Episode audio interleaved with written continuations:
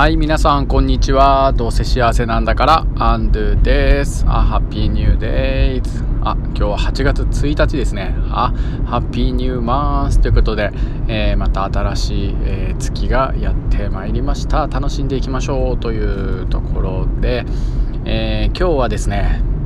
うん、社会を変える、え人の育て方みたいな、ちょっと 大それた偉そうなテーマでちょっと話をしていきたいなと思っております。よろしくお願いします。はい、ま、社会を変えるみたいなことをですね言っていると、まあ、何を偉そうにって感じがね、えー、してしまうかもしれないんですけどもまあ何もねえー、自分たちもそうだし子供たちも世界を変えるとかってそんな人を育てなくても、まあ、勝手に世界っていうのはねもうね変わるんですよ。もう変わっていってますし、まあ、猛スピードでもう世界は変わるんですよ。だから誰もね変えるって人を育てなくても、まあ、世界は変わっていってると、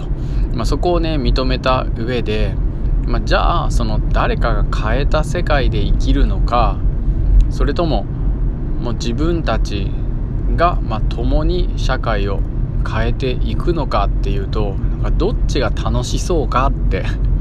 いうふうに僕は考えるんですよね。でそうすると絶対自分たちが一緒に、えー、世界を変えていく側で、えー、この人生をジョインした方が まあ楽しいじゃないですか。だと思った時に、まあ、そう思ってもらえる。まあ、僕たちも世界を変えるって思うような子を、あの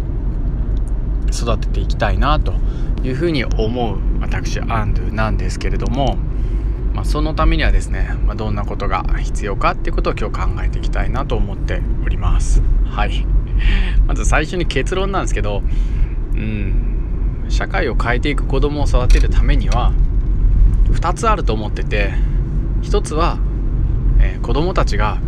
僕たちは変えられるって。僕たちは社会の一部だとか僕たちは変えることができるんだっていう実感を学校生活の中で、えー、そんなチャンスや、えー、体験を、まあ、させてあげることができるといいなって思ってるのが1点、まあ、それは分かりますよね。ちょっと1点目からちょっと最後まで喋っちゃいますね。これ何を言ってるかっていうと例えば校則とかまあ学校のルール枠組み、まあ、それを与えられたの中で、まあ、楽しく生きるって、まあ、その能力もすげえ大切だとは思うんですけどその枠組みを変えてみるとか作ってみるとか、まあ、そういったプロセスを、えーと、学校にいる間に子どもたちが、まあ、成し得たりチャレンジしたりとかってするような機会があるといいなっていうふうに思うってことです。まあ、これはね今コロナ禍でもう今どんどん学校側もいろんな約束事や校則やルールやらをね変えていこうとしてるので、まあ、子どもたちも一緒に、えー、ルールを作ると、まあ、ギガスクール構想っていうところのタブレットが配備されて今、まあ、各校の、えー、ICT の担当主任がですね一人で黙々と一人の、まあ、知恵を絞ってルールを作るよりも300人400人、えー、500人600人って子供たちと一緒にルール作った方が、まあ、絶対面白いはずだしいいものが出来上がるはずだと思うんですよね。でそういうチャンスを、まあ、一緒に与えながら一緒にやっていきたいなと思ってるのが1点ですね。それで子どもたちが変えられるっていう実感を持つ作っていけるっていう実感を持つということですね。まあ、それはね、まあ、言うてわかると思うしみんなもそれを反対する人はいないんじゃないかなと思ってたりするんですけどもう一つは僕たち大人が変えているっていう。大人が社会を変えているっていう姿を子供たちが見るっていうこれがすげえ大切なんじゃないかなと思ってます。なんか子供たちにねどうせ無理っていうのはね違うよってみんなできるよできるよって言っておきながらその子たちの身近な大人がどうせ無理どうせ無理って言ってたり、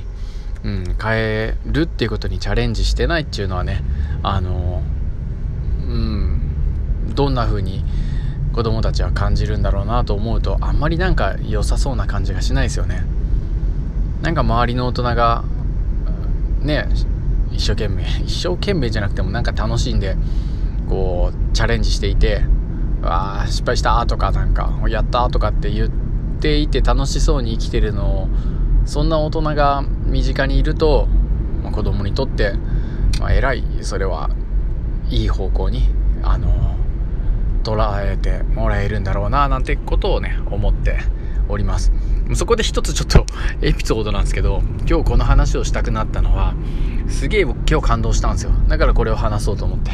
これを話そうと思うっていうそのエピソードに入るまでに5分経っちゃったもういつもいつも本当ごめんなさいなんですけどこれから話そうとしたのはですねまあなんだろう。SNS で、えー、見たんですけどね。えー、AED ってみんな知ってますよね。AED で学校だととかまあいろんな施設でもそうなんじゃないですかね。4月頃にその応急処置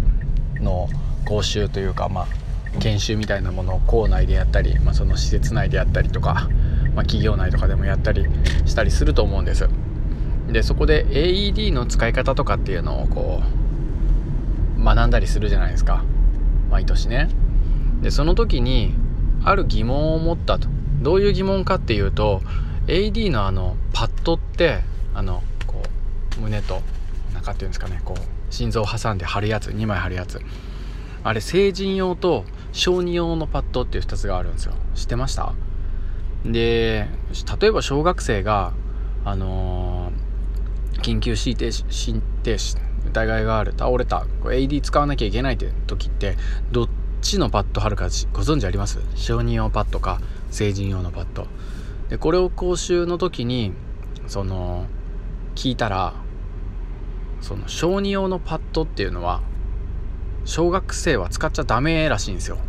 もう小学生になってたらもう6歳とかでもね小学1年生でも成人用のパッドを貼らなきゃいけないんですよ。小児用は乳幼児、えー、未就学児の子にしか貼っちゃダメって。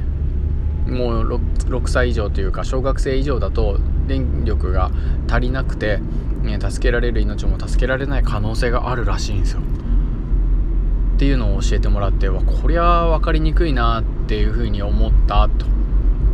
うん。まあ、知らなかった人もいっぱいいると思うしそれを知ったら分かりにくいなって思ったと思うんですよね。皆さんどうですか？今の聞いて知ってました？でこれだけじゃなくてこれをおかしいなと思った人が SNS で、えー、いやこれはおかしいと。これ読み方を変えるべきあるいはこう記載を変えるべきだって。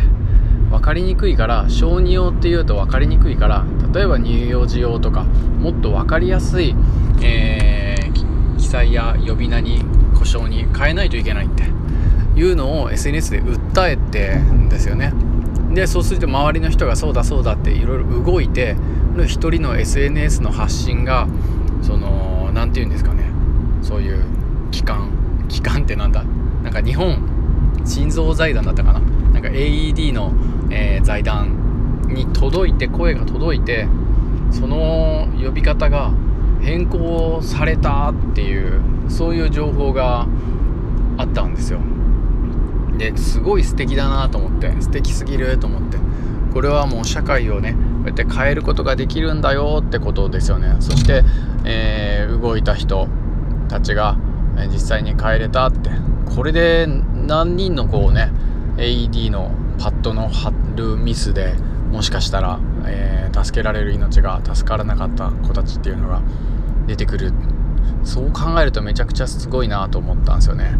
でこれその結果もそうだけどやっぱこうやって訴えてみるって今なんか ICT とかインターネットは